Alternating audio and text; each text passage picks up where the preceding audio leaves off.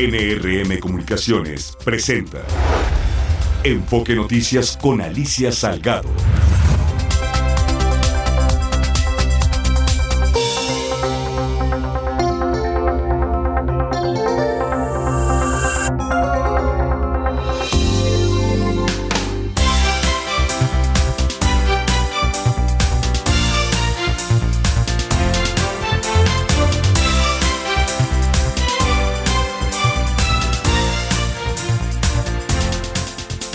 Hola, ¿qué tal? ¿Cómo estás? Qué gusto de saludarte de nueva cuenta aquí en Enfoque Noticias, tu diario vespertino hablado con foco en la economía, en las finanzas, en los negocios de México y por supuesto del mundo. Soy Alicia Salgado, muy, muy, muy, muy buenas noches.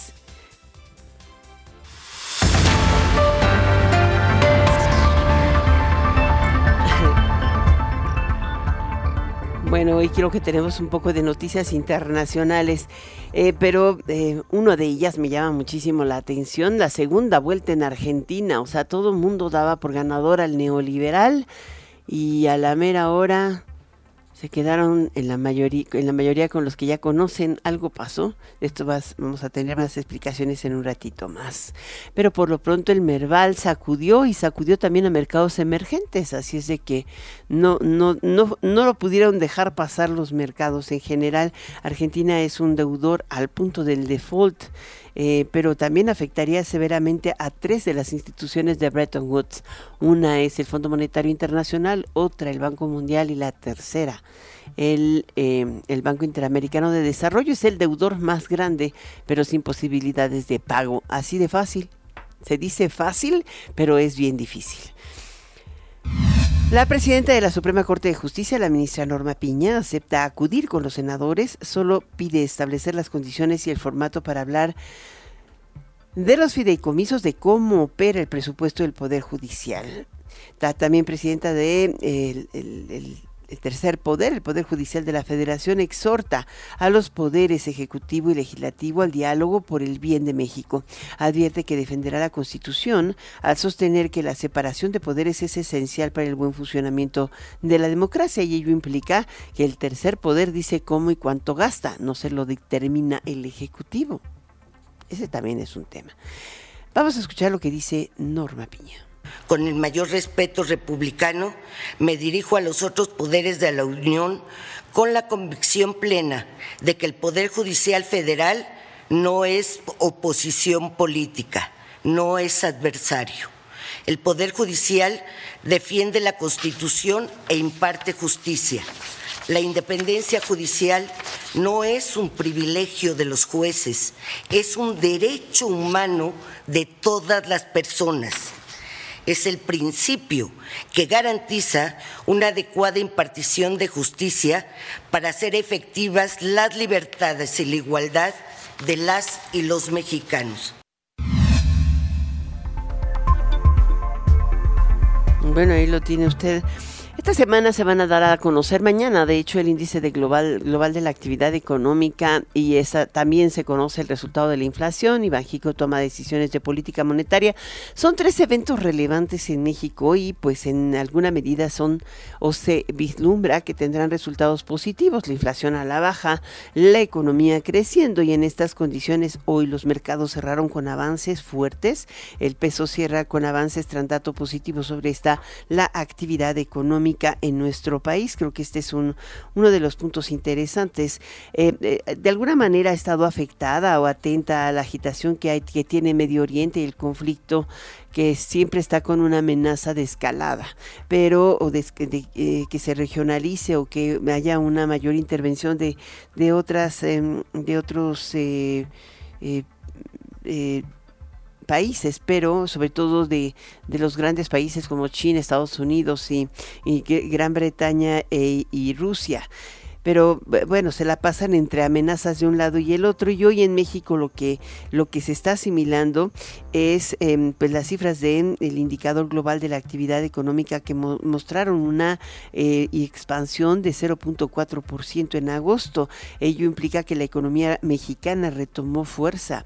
Es el octavo mes del año con una variación del 0.4% en, en comparación eh, mensual y eh, en términos de julio, o sea, recordemos que en julio se había desacelerado 0.2, bueno, regresa y se recupera y hasta hoy ha sorprendido de tal manera que podría estar eh, el dato te está indicando que podría ser más de, de 3.22% el crecimiento de la economía este año. De hecho, anualizado el dato de hoy, tenemos que la previsión de agosto te ubica en 3.2%.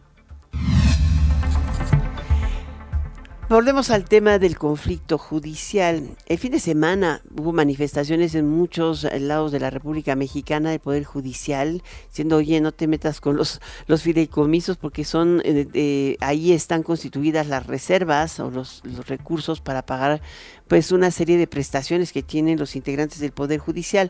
55 mil personas no son necesariamente las nueve ministros de la Suprema Corte de Justicia a los que se dirige el presidente. Hoy en el Senado, Morena hizo pues bolas con la invitación a la ministra Piña, Eduardo Ramírez, presidente de la Junta de Coordinación Política, asegura que no están de acuerdo ni sus voceros, que son César Cravioto y Cristóbal Arias, pues la retaron a acudir al recinto parlamentario así cómo va. Y ella dice, pues sí voy, pero si me garantizan que no me van a hacer una quema de brujas, ¿no? Es un tema porque además, mire quién las, mire quién las invitó. Ya ve que César Cravioto tiene de todo menos negociador. Gerardo Cedillo. ¿Qué tal Alicia? Un saludo a ti y al auditorio de Enfoque Noticias. Pues una total confusión reina en el grupo mayoritario de Morena en el Senado, luego de que su coordinador Eduardo Ramírez, el presidente de la Junta de Coordinación Política, afirmó que su bancada no está de acuerdo en hacer una invitación a la presidenta de la Suprema Corte, Norma Piña, para que fije su posición sobre la desaparición de estos 13 fideicomisos del Poder Judicial. Apenas el fin de semana, Alejandro Roca, suplente de Ricardo Monreal, le envió una invitación a la ministra Piña para acudir a un diálogo al Senado y días antes el vocero César Cravioto y Cristóbal Arias habían emplazado, casi retado a la presidenta de la Corte acudir ante el Pleno, ante comisiones a defender lo que dijeron privilegios del Poder Judicial. Todo se ha complicado más cuando las bancadas del PAN y PRI invitaron a la ministra a un encuentro este martes y ella aceptó incluir a la invitación de Alejandro Rojas. Este lunes el coordinador de la bancada oficialista en la Cámara Alta precisó que como institución las puertas están abiertas, pero Morena no ha definido recibir a la presidenta de eh, la Suprema Corte de Justicia de la Nación. Vamos a lo que dijo Eduardo Ramírez. Como grupo parlamentario necesitamos eh, compartir la visión con el grupo. El grupo mayoritario Morena no está de acuerdo en hacer una invitación a la presidenta de la Suprema Corte, la doctora y ministra Piña. No hay una invitación formal como eh, Junta de Coordinación Política, no. Pues ya escuchaste, Alicia, prácticamente hechos bolas los morenistas con esta supuesta invitación a la presidenta de la Suprema Corte de Justicia. Habrá que esperar si acude este martes con el PAN y con el PRI, a los cuales ya les había aceptado la invitación. El reporte que te tengo. Pues eh, es un reporte eh, se nota que lo que hacen es no política, porque si fueran políticos, lo que harían sería negociar, hablar, parlamentar, por eso se llaman parlamentos. Pero aquí son, esta es mi raya y yo digo que no paso. Así de fácil. Bueno, otro tema de política interesante hoy. Eh, no sé qué pasó, pero fue eh, sorprendente. a las 10.28 eh, Samuel eh, García, el gobernador de Nuevo León, pidió licencia al Congreso local para ir por, la presidencia de la República. Eh, pidió una solicitud de licencia con carácter de urgente para separarse del cargo por un plazo de seis meses para contender por la candidatura de Movimiento Ciudadano a la presidencia de la República. Y una hora después, exactamente una hora después, Dante Delgado, pues, el jefe máximo de eh, Movimiento Ciudadano, líder nacional, así le llaman, afirmó que el gobernador Samuel García es otra opción interna y Marcelo Ebrard una externa para ser postulados a la presidencia de la República. Esto puso el tema ahí. El licenciado Ebrard sería una opción ciudadana externa, dijo Dante de la Delgado. Pero fue una hora después, o sea, Samuel García se le adelantó al Dante y dijo, nada, aquí yo ya llevo tiempo formado y estoy muy recatadito me dijiste que me esperara hasta que viniera el proceso electoral y estás levantándole la mano a Ebrard. Pues yo creo que llegaron a una buena negociación. En la vida interna de Movimiento Ciudadano se han manifestado varios compañeros y dije que sería la última opción, la de Marcelo Ebrard, eso dijo delegado. Eh, después eh, dijo que hay espacios para las candidaturas ciudadanas en los términos en que establecen los estatutos y que Ebrard tiene abiertos los espacios para poder participar en la contienda del 2024 y más en términos de su convocatoria y ciudadanos que estimen participar tienen abiertos esos espacios. Eh, por su parte, el aspirante presidencial Marcelo Ebrard esperará la definición de la Comisión Nacional de Honestidad y Justicia de Morena sobre su denuncia por irregularidades en el proceso bajo el cual quedó como candidata de la cuarta T, Claudia Sheinbaum, para tomar una decisión en, relación a su futuro político. Mira, pues se quedará deshojando la margarita. Siempre le pasa lo mismo, ¿no? No toma las decisiones por eso no ganó. Se toma, dice, me espero al procedimiento, me espero a... La vez pasada, pues por eso se esperó y finalmente la encuesta la ganó él y acabó quedándose sin la candidatura. Se dio el paso, dijo, ¿no? Me, toca la siguiente y bueno, pobre. Pero bueno, así está. Hoy escucha a Dante Delgado. Eh, se han manifestado varios compañeros, e incluso no por ellos, sino por gente que los apoya y, efectivamente dije que sería la, última opción, porque el Movimiento Ciudadano va a llevar candidatura presidencial.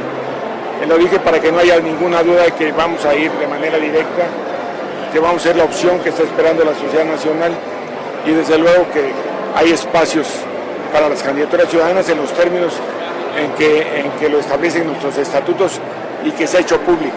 Samuel es mejor opción que Marcelo Ebrard. Bueno, eh, yo lo que creo es que Samuel es una opción interna y el licenciado Marcelo Ebrard sería una opción ciudadana externa. Más claro, ni el agua. Queremos abrirnos las cartas. En pocas palabras, y bueno, tiene por qué. Dante Delgado sabe que puede tener una, pues un, un buen candidato contra Claudia Sheinbaum, si ya perdió una, a lo mejor se conoce la maña perfectamente y puede ganar la otra. Tal vez así esté pensando, quién sabe. Pero bueno, vamos con Misael Dávila, corresponsal en Nuevo León. Voy contigo.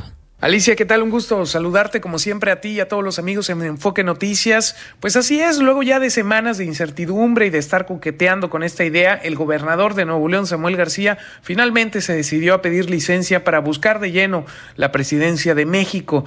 La intención del mandatario pues es separarse de su cargo durante seis meses, tiempo en el que estaría intentando aprovechar para trabajar por completo en este nuevo objetivo, este nuevo proyecto.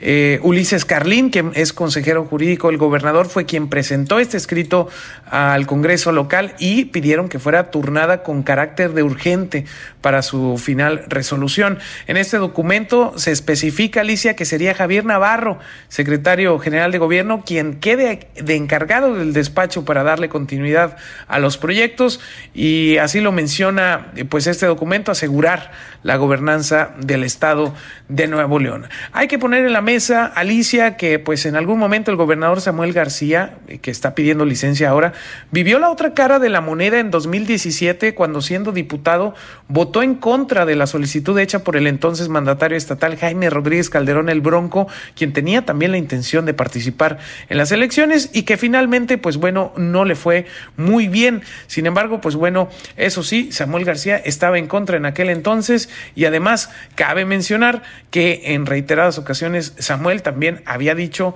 que no buscaría ser candidato eh, en estas próximas elecciones, sino que hasta que terminara su mandato en el año 2030, ya vemos cómo cambian las cosas. Ahora Samuel García, pues confirmadísimo que quiere ir por la presidencia. Es cuanto es la información que tenemos, Alicia. Un gusto saludarte a ti y a todos los amigos aquí en Enfoque Noticias. Muy bien, muchísimas gracias, Misael. Y bueno, allá en Cancún se está llevando la reunión de la Asociación Internacional de Transporte Aéreo, más bien de la Asociación Latinoamericana de Transporte Aéreo Alta. Es el 19 Foro de Líderes de Alta y ahí está Ernesto Gloria, nuestro enviado especial. Ernesto. Alicia Auditorio de Enfoque Noticias, las altas tributaciones que las aerolíneas en América Latina y el Caribe pagan se convierten en un freno para generar ganancias reconoció Willy Wash, él es director general de IATA, la Asociación Internacional del Transporte Aéreo. Esto si se compara con las cuotas del 32% que se tributan a nivel mundial. En su participación en el panel El rol de América Latina y el Caribe en la aviación global en el marco del 19 Foro de Alta, señaló que en la región no solo se enfrenta ese factor, sino se suman a otros como el costo del combustible, impuestos por emisiones, entre otros. Vamos a escucharlo en voz de un intérprete. Vemos la razón principal por la cual en, a nivel de industria la rentabilidad todavía está rezagada en comparación con el mundo. ¿Y qué pueden, qué pueden hacer la IATA y OLT y otras? Por ejemplo, vemos infraestructura alternativa de caminos, carreteras, trenes. Por supuesto que en China tenemos trenes de alta velocidad, pero aquí no lo tenemos. Entonces la aviación es crítica para la prosperidad económica. Creo que los gobiernos y los reguladores no siempre entienden esto. Creo que debe haber una mejor apreciación al grabar a la industria como lo hacen con sus impuestos, generan ingresos negativos a nivel económico. Señaló que desde la óptica de esto se enfocan en los ingresos que si bien reconoció pueden ser de miles de millones de dólares, se enfrentan a diversos desafíos. Reconoció que la región tiene un amplio potencial, pero advirtió hay desventajas si continúan estos altos costos por impuestos en los boletos, que pueden llegar a ser hasta el 50%. Señaló que son de los más altos en el mundo y por ello dijo debe enfocarse el diálogo hacia el potencial que tiene de desarrollo la región. Es nuevamente la voz de Will Walsh en interpretación. Debemos ser optimistas incluso con el crecimiento lento económico, sabemos que nuestro negocio puede hacer crecer el Producto Interno Bruto en un 4%. Se puede esperar ese crecimiento. Por lo tanto, los líderes de aerolíneas tendrán la confianza de que el crecimiento es posible, pero ahora hacerlo de una forma rentable es el desafío. Alicia rechazó que se busque un trato especial, pero dijo se puede transformar una industria cuyo crecimiento se puede hacer sostenible. Señaló que ha quedado demostrado que si se reducen los impuestos y se incrementa la aviación, la contribución económica será multiplicada en comparación con la supuesta pérdida de los impuestos. Señaló que el objetivo de obligar a todas las aerolíneas a ser sustentables sin considerar sus procesos internos es un error ya que no puede aplicarse el modelo europeo con fechas específicas con la disparidad que todavía hay entre nuestras regiones. Alicia, parte de los trabajos de este decimonoveno foro de líderes de alta. El reporte que les tengo. Muchísimas gracias por este reporte, Ernesto Gloria.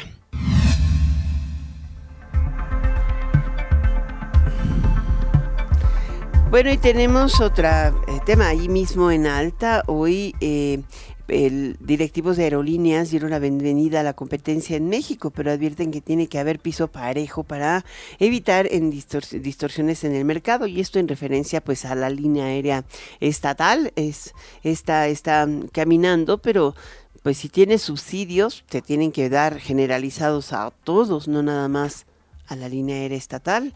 Ese es el tema. Escuche lo que dice Andrés Conesa, director general de Aeroméxico.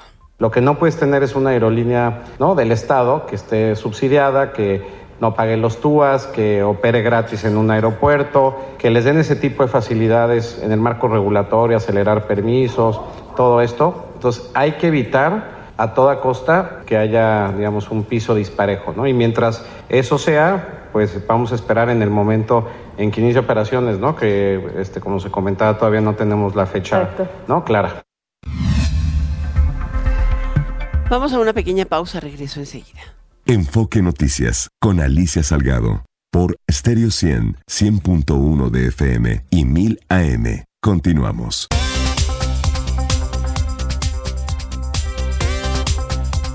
Ya tenemos en la línea a Oscar Rosado, presidente de la Comisión Nacional para la Defensa de los Usuarios de Servicios Financieros, la CONDUCEF, nuestro ombudsman. Hola Oscar, ¿cómo estás? Hola, buenas tardes Alicia y el auditorio.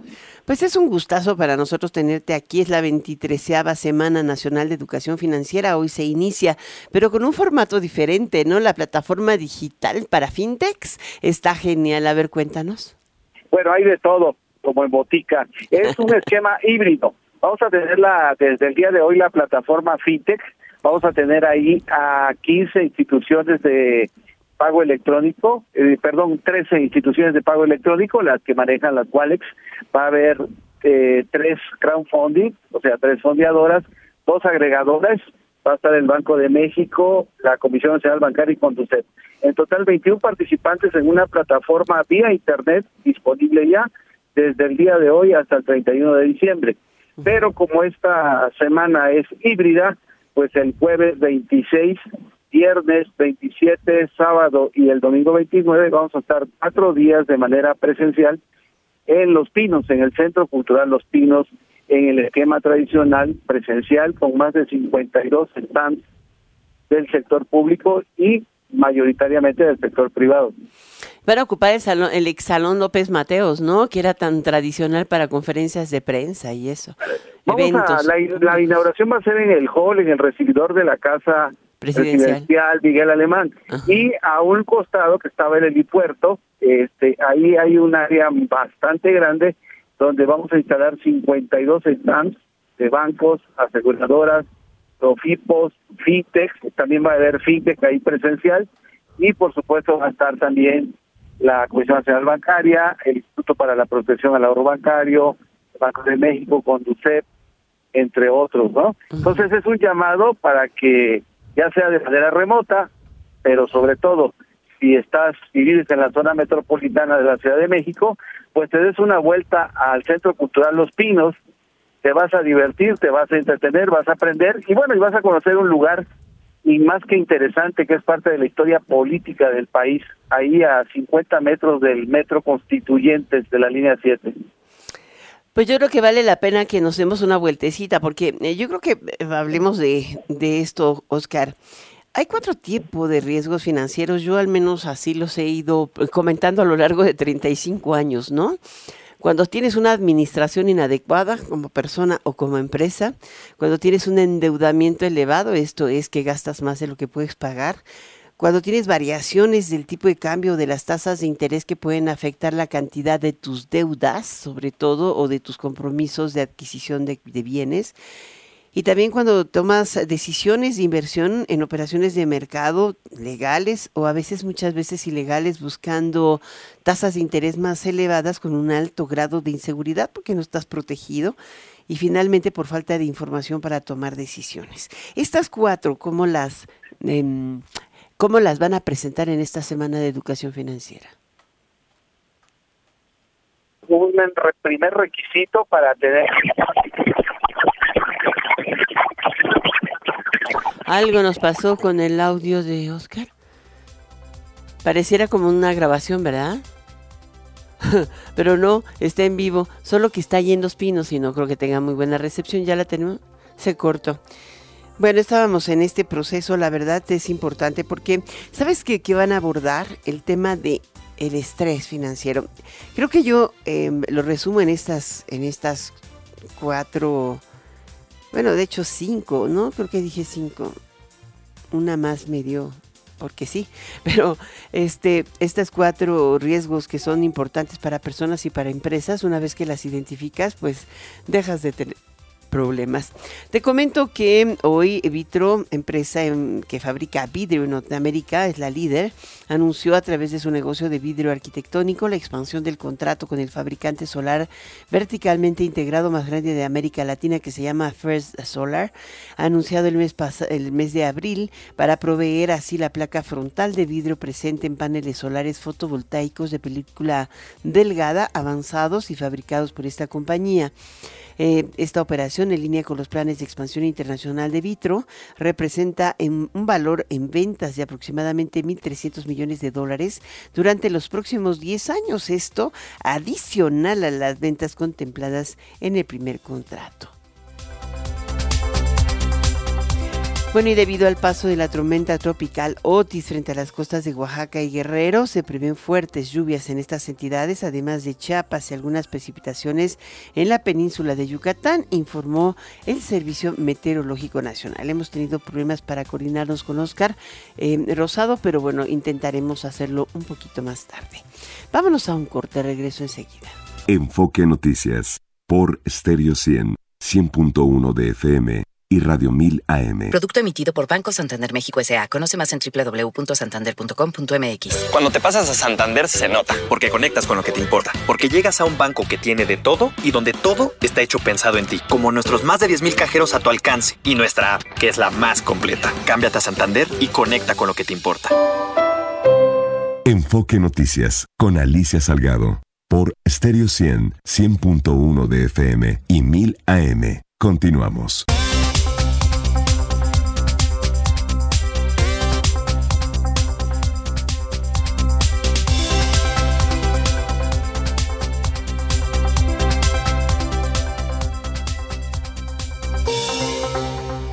Tenemos hoy ya en la línea a nuestro siguiente invitado, él es Jorge Romero, coordinador eh, del Partido Acción Nacional en la Cámara de Diputados. ¿Qué tal, Jorge? ¿Cómo estás?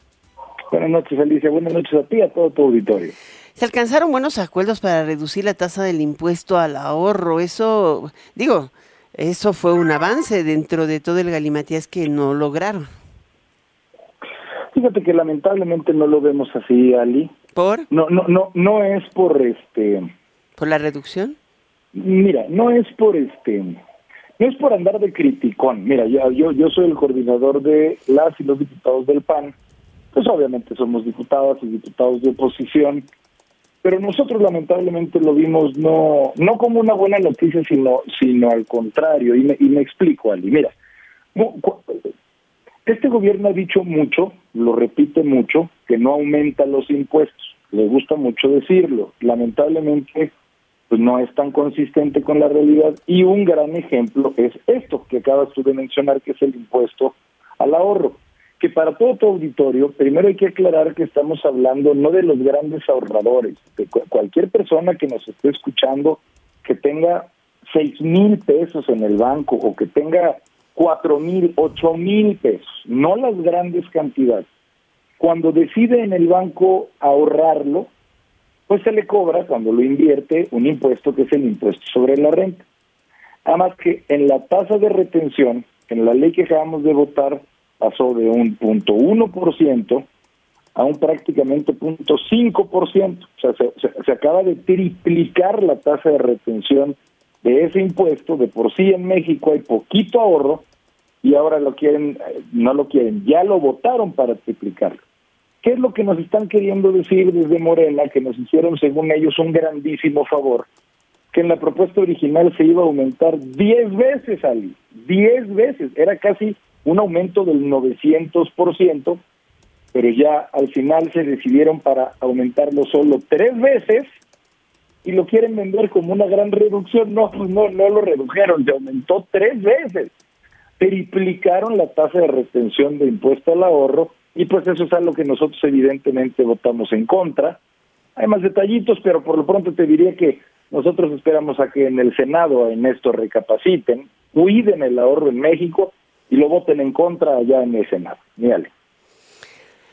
Ahora, eh, es difícil que en el Senado lo vote. Finalmente, eh, también tienen mayoría de Morena. Claro, sí, no, mira, nosotros estamos muy... Es mayoría simple, ¿no? Sí, esto es por una mayoría simple. Absoluta se llama cuando es la mitad más, más uno, pero sí, sí la tienen. Y como tú bien dices, pues estamos muy conscientes de eso. Y también estamos muy conscientes, mira, Alicia, y toda, y toda la gente que nos escucha, este, este sexenio prácticamente ya se acabó. De hecho, acabamos de votar el último presupuesto de este sexenio. No hubo uno solo en estos seis, Alicia, uno solo, un solo presupuesto en donde este gobierno haya siquiera volteado a ver pues a los que somos la oposición. Y mira, yo, yo entiendo cuando la gente le da mayoría a un partido, pues por algo se la dio, pues, pues claro, para que hubiera una mayoría. Pero para la gente que nos escucha y que a lo mejor tiene otros datos, la oposición en la Cámara de Diputados somos el 46%, somos casi la mitad.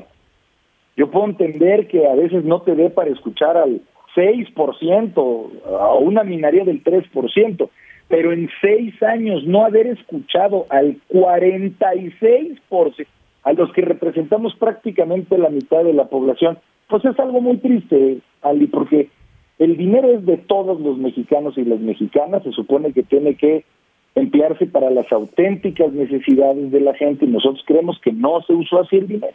O sea, no era una necesidad para este país un tren Maya, o por lo menos no antes de tener quimioterapia o de tener vacunas o de tener cobertura. Bueno, Jorge, ¿cómo le van a hacer para que la siguiente, el, el, siguiente proceso electoral lleguen lo suficientemente unidos como para ganar la mayoría eh, representativa? Porque finalmente, pues ellos están organizándose bastante anticipadamente como para tener las dos terceras partes. Ni siquiera van por la mayoría, van por arriba. No, hombre, ni en sus sueños, ni en sus sueños. Mira, pues aquí todos estamos algo así o sea, como sí pensaban los del PRI que no iban a perder nunca el Estado de México, ya ves.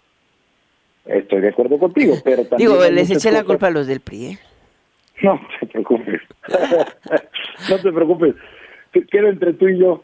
A ver, mira, yo, yo, yo lo que te quiero decir es, mira, nosotros estamos muy conscientes de que por más que ellos quieran vender otra cosa, el próximo año va a estar reñido. Alicia, de veras lo va a estar, pues la gente lo sabe. A ver, no, no, no, te, no me lo saco de la manga este dato, me lo saco de las últimas votaciones, que son una referencia, y en el 2021 si me dejas ponerte solo un ejemplo, la Ciudad de México, la oposición le ganó al oficialismo en la Ciudad de México. Si hace tres años se hubiera votado por jefe de gobierno, la oposición hubiera ganado por 200 mil votos. Si en el Congreso de la Unión, Ali, MC, se hubiera aliado con nosotros, tendríamos más diputados que el oficialismo. Ellos, claro, quieren venderle todas las mañanas que van en, en, en caballo de Hacienda que van 30 puntos arriba, ni de chiste, Ali. Mira, yo sé que en esto de estar pronosticando y hablar uno suena como, no sé cómo, yo sé que lo que tenemos que hacer es trabajar, explicarle mucho a la gente qué fue este gobierno, sin insultos, sin groserías. Yo sé que esa es una oposición también chocante, la que lo único que sabe es criticar u ofender. Ese no es el plan, por lo menos del PAN, ni lo será. Simplemente tenemos que apostarle a que la gente califique a este gobierno. Así de simple, para todos los que nos están escuchando. ¿Este gobierno sí resolvió la inseguridad? ¿Sí o no? ¿Este mm. gobierno sí aumentó la economía familiar de quienes nos están oyendo? ¿Sí o no? O sea, sí, sí mejoró la salud, nos fue bien cuando nos azotó la pandemia. Un, un voto al final es una calificación y te aseguro que pues cada quien en su foro interno sabrá cómo calificar a este gobierno. Pero bueno, pues falta un añito, poquito menos. Pues bueno, ahí tiene usted la voz de eh, nuestro amigo Jorge Romero, coordinador del Partido Acción Nacional en la Cámara de Diputados. Ellos dicen lo contrario, que ellos ganaron mucho y que ya le dan a los más pobres, pero bueno, son puntos de vista. Aquí los tiene usted. Yo creo que este es un, es un momento definitivo para nuestro país, esta contienda que se avecina y que ya está en todo su brío. Muchas gracias, Jorge. Gracias a ti, Elisa. A ti a todo tu auditorio. Buenas noches. Buenas noches. Enfoque Noticias por Stereo 100, 100.1 de FM y Radio 1000 AM. Al menos 12 elementos de la Secretaría de Seguridad Pública del municipio de Coyuca de Benítez fueron asesinados. Janet Castillo, nuestra corresponsal desde Guerrero, tiene la información. ¿Qué tal Alicia, auditorio de Enfoque Noticias? Les informo que fueron emboscados el titular de la Secretaría de Seguridad Pública de Coyuca de Benítez, Alfredo Alonso López, y el director de la Policía Preventiva, Honorio Salinas, así como otros 11 policías municipales más, quienes fueron emboscados en la comunidad del Papayo en la región de la Costa Grande de Guerrero.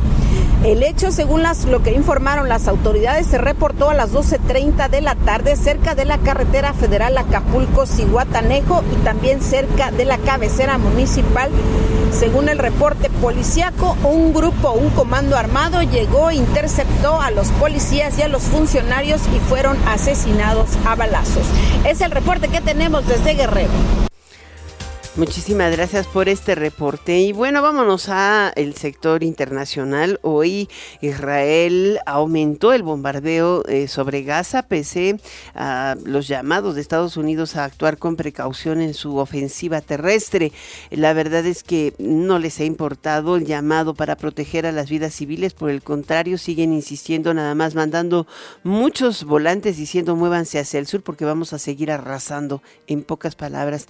Y a pesar de que hoy soltaron a dos nuevas eh, rehenes de Gaza eh, los, los, integrantes de Hamas eh, de, esta, de este evento del 7 de enero que, que son Jokevich Lifshitz y Nurit Cooper. La realidad es que no parece fácil un acuerdo. Para hablar de este tema hemos invitado al doctor Gilberto Conde eh, Zambada, profesor investigador del Centro de Estudios de Asia y África del Colegio de México. ¿Cómo estás, doctor? Qué gusto de saludarte. Hola, Alicia, el gusto es mío estamos en un momento bien difícil, ¿no? Este, los eh, palestinos se rehusan, se rehusan definitivamente a dejar su lugar de origen, pues dicen, if I die, I die, o sea, si morimos, morimos. Están en ese, en ese infame momento porque dice que no quieren, la mayoría de ellos dicen que no quieren ver otro desplazamiento como hace 75 años, hace 45 años y hace 25 años, o sea, hartos hartos es la palabra acertada.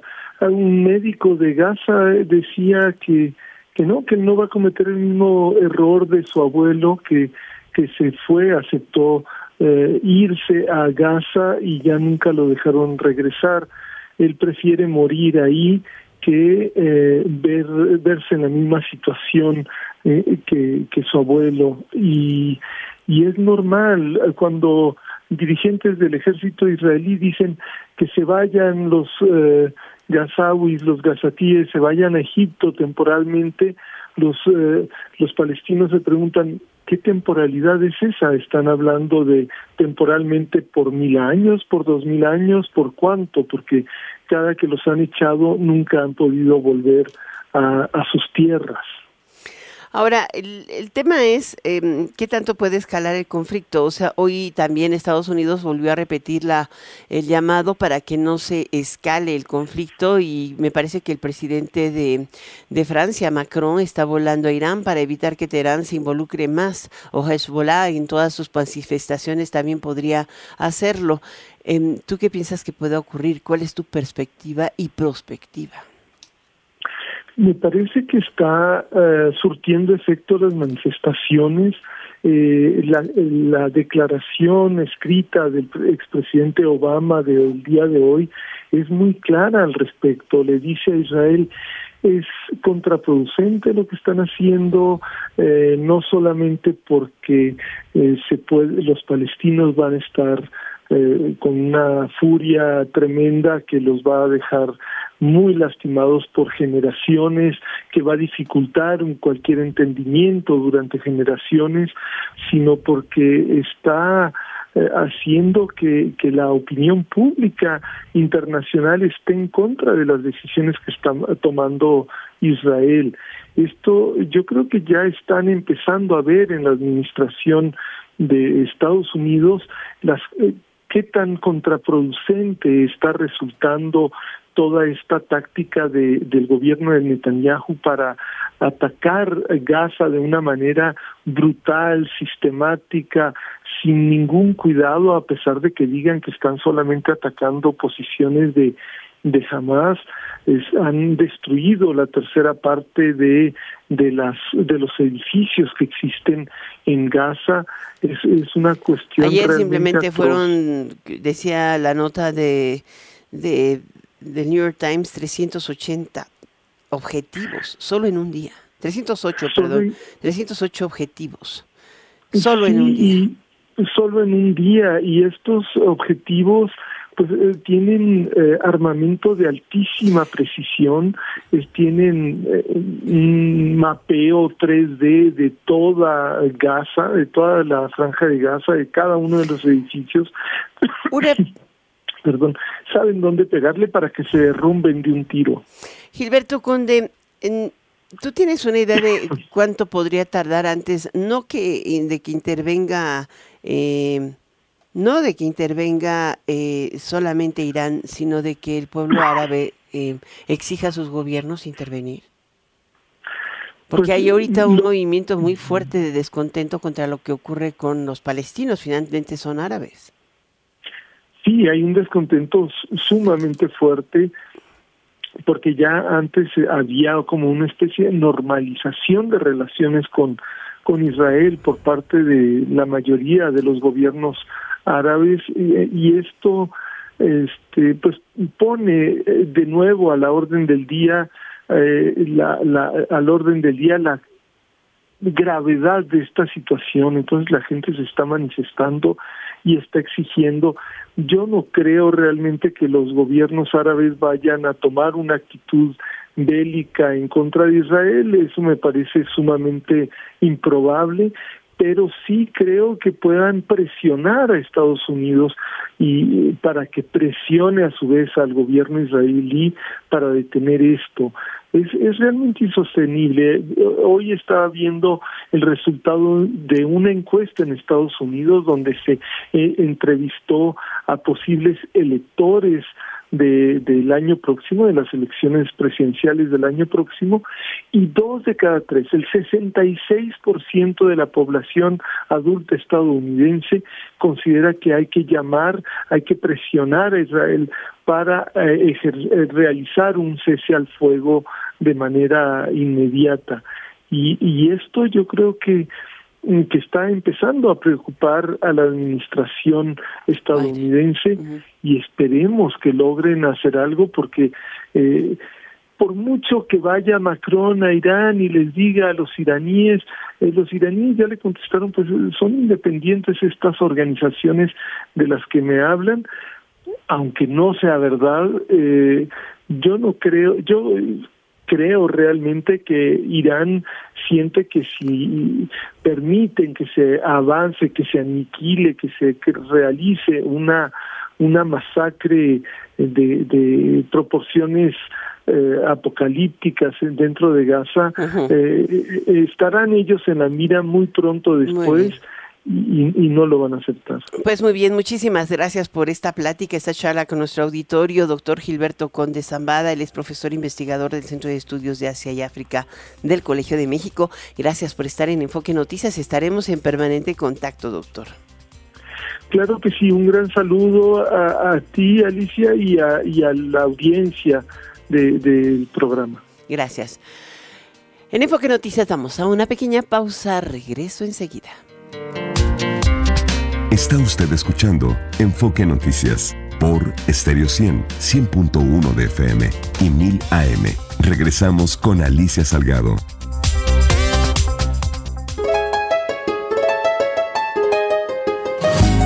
México y sus artesanías. México y sus manos mágicas. Una visita a Hidalgo nos revela la omnipresencia del maguey desde una suculenta barbacoa envuelta en pencas o una probadita del pulque que se obtiene de esa planta, hasta las maravillas artesanales que surgen del tejido de jico que se obtiene de las pencas secas y puestas al sol y se utiliza en morrales, ayates, bolas, hasta magníficos tapetes.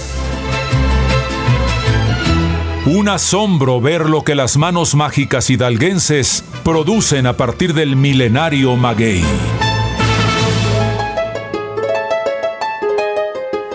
cada rincón del país nuestros artesanos tienen mucho que ofrecerte. Compra y regala sin regatear las maravillas que producen las manos mágicas de México. NRM Comunicaciones. Enfoque Noticias con Alicia Salgado por Stereo 100, 100.1 de FM y 1000 AM. Continuamos. contigo, Jorge Gordillo, director de análisis económico y bursátil de CI Banco. ¿Cómo estás? Hola Alicia, buena tarde, muy bien, gracias. Es evidente que muy bien, porque hoy el resultado del índice global de la actividad económica nos trajo buenas noticias, ¿no? Así es, así es. ¿Qué opinas de esto? O sea, la, economía mexicana creciendo al cierre de año, ¿no? ¿Y, qué pasará con la inflación? ¿Qué pasará con Banjico? Con, el, con el dato que salió para el mes de, de agosto, con el dato oportuno que tenemos ya de septiembre, podríamos decir que, el PIB que saldrá la semana que entra para el tercer trimestre, la economía estuvo creciendo alrededor de entre 3,2, 3,5% en términos reales, un muy buen crecimiento, mucho más grande de lo que esperábamos hace algunos meses. Habíamos el primer semestre la economía había crecido entre el 3, eh, 3,65%. Sí es una ligera desaceleración en términos anuales, pero pero con sigue en impulso bastante bueno. Eh, lo cual significa que en, lo que resta del año a lo mejor la economía termine en 2023 creciendo cerca del 3.4 en términos reales. Para todos, sorprendente. Eh, y esto tiene que ver porque la economía norteamericana no cayó como se esperaba ante las altas tasas de interés y el consumo sigue muy alto por eh, este fenómeno eh, pospandémico que ha continuado a la gente eh, consumiendo de manera vigorosa. la gente que tenía ahorros sigue haciéndolo y bueno, se están forzando un poco los créditos. Lo que sí creemos es que no nos vamos a salvar de una cierta desaceleración el año que entra las tasas de interés a estos niveles que hemos visto en 20 años sí terminarán frenando de alguna manera la economía mexicana y norteamericana. Pues yo creo que este es uno, uno de los puntos especiales. Eh, digo, hay quien dice que, podría mm, el, el, Banco de México mm, señalizar ya con mayor claridad un momento de baja de la tasa de interés y la inflación alcanza un nivel mejor a lo esperado, pero pues yo creo que, mm, digo, a, reserva de lo que tú opines, simplemente los precios de los energéticos no creo que dejen pasar esta escalada, ¿no? Así es, hace algunas semanas pensamos, bueno, en el análisis vemos que sí tiene Bajico oportunidad de adelantarse en un ciclo de bajas de tasas de interés. Quisiéramos que fuera tan pronto como ya en los próximos meses. Sin embargo, el tono que hemos observado de la Reserva Federal de Estados Unidos de que están preocupados por algún rebote que pueda venir por los energéticos, como bien dices, en los precios, pues este han cambiado, han puesto su discurso como más restrictivo, como que les gustaría mantener su tasa más tiempo de lo esperado, y entonces estamos viendo cierta reacción del Banco de México a seguir un poco a, la Reserva Federal. O sea, sí vemos que México no tiene prisa para bajar tasas de interés, no las va a bajar este año, y la discusión que la tendrá quizá a finales del primer trimestre o en el segundo trimestre. Sí creemos que se va a adelantar a la FED, pero no va a ser tan pronto como quisiéramos. Pues muchísimas gracias por esta eh, perspectiva. Creo que es, eh, eh, y eso que no tomamos en cuenta el conflicto de Israel, ¿no? Así es, y, el, conflicto le genera volatilidad a los mercados, como estábamos la semana pasada, todos estamos esperando una señal de, de que mejoren, de que haya paz, pero eso no le ayuda tampoco a la expectativa de tasas de interés. Muy bien, muchísimas gracias. Jorge Gordillo, director de análisis económico y bursátil de CI Banco. Gracias, Alicia. Buenas noches. Bueno, Norma Piñano va al Senado en una carta que tenemos aquí en nuestro poder este 23 de octubre dice que eh, pues el pasado 21 de octubre recibió la invitación firmada por Alejandro, el, senador Alejandro Rojas Díaz Durán para acudir mañana martes 24 a las 10 al Senado de la República pues para hablar de este tema de la extinción de los 13 fideicomisos que propone Morena. La invitación eh, pues lo señaló en su comunicación el senador Rojas. El domingo 22 recibió la invitación de los, los representantes de los grupos PRI y PAN para los mismos efectos y hoy que respondió a los tres grupos eh, su decisión de atender la invitación para que el Poder Judicial exprese y, se dé el diálogo institucional necesario. Dice que mm, pues hoy las cosas cambiaron un poco porque eh, ella eh, pidió que fuera la coordinación política o sea, la, coordinación política del Senado de la República, la que extendiera eh, la, la, invitación a través de la presidenta de la mesa directiva. Y pues esto no ocurrió, al contrario, dice, derivado de las manifestaciones públicas del coordinador parlamentario de Modena, en las que rechazó que hay una invitación formal y expresó que no hay un acuerdo de su grupo parlamentario en ese sentido, está imposibilitada para acudir en representación del Poder Judicial de la Federación ante la falta de condiciones para llevar a cabo el diálogo institucional entre poderes. Así lo tiene usted. No hay diálogo, no saben parlamentar, ni modo. Te dejo en compañía de Daniel Inurreta en Golden Hits por Stereo 100 y Radio Mila M. Soy Alicia Salgado. Hasta mañana a las 6 de la tarde en punto, aquí, en tu diario vespertino hablado.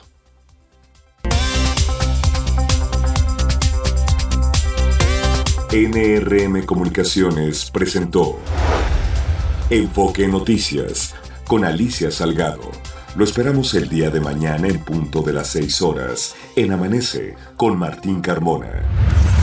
Claridad en información.